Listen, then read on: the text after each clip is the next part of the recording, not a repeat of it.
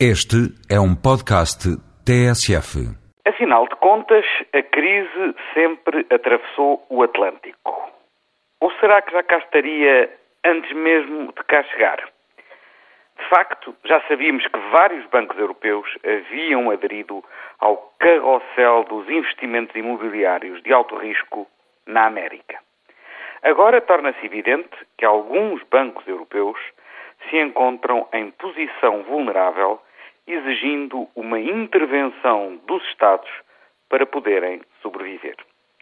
Claro que isto não sucede em todos os países europeus e, felizmente, os bancos portugueses parecem não estar neste grupo de risco.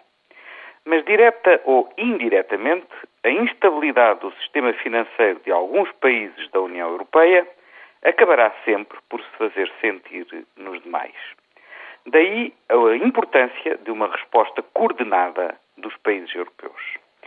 Importa reconhecer que nestas últimas duas semanas as instituições de Bruxelas procuraram estar à altura das suas responsabilidades. Desde logo para responder à situação de emergência no muito curto prazo. Mas também lançando as bases para uma profunda reformulação das regras fundamentais de funcionamento do sistema financeiro europeu e, quiçá, do próprio sistema mundial.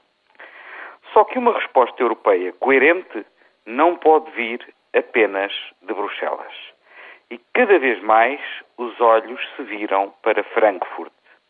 É que o Banco Central Europeu não pode limitar-se a injetar dinheiro no sistema semana após semana.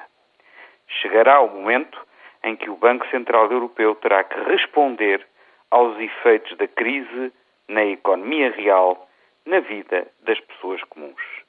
A dúvida é saber quanto tempo levará o Banco Central Europeu a chegar a tal conclusão.